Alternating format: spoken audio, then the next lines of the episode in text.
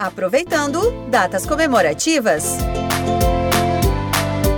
As datas comemorativas já fazem parte do calendário do varejo brasileiro, mas se engana quem pensa que as ações ficam restritas à venda de produtos. O setor de serviços também pode aproveitar os períodos temáticos para desenvolver ações, ofertas e divulgar ainda mais a marca. Para aproveitar ao máximo essas agendas especiais e ter um retorno positivo, o empresário deve identificar os perfis mais próximos aos dos seus clientes da empresa, como explica o consultor do Sebrae São Paulo, Cássio Ferrari caro.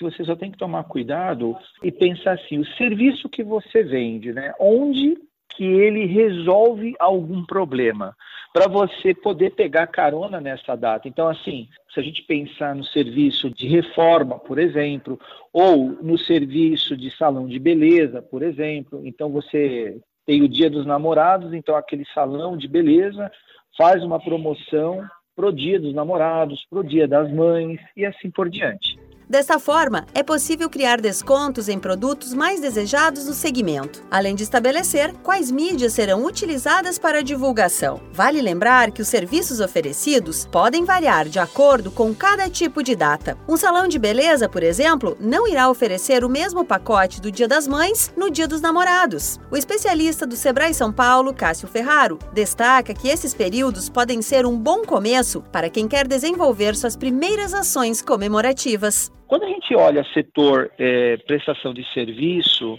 as datas que mais funcionam é justamente aquela que você pega carona na data principal. Você tem o dia dos namorados, o dia das mães, o dia dos pais, por exemplo.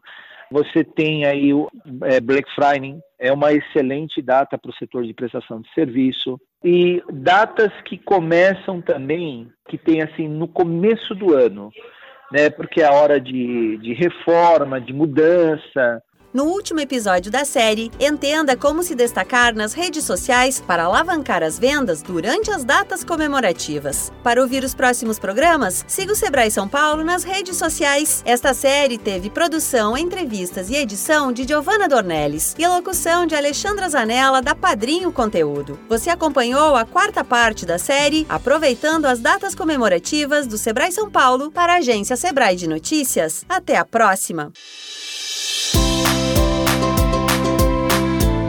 Aproveitando datas comemorativas.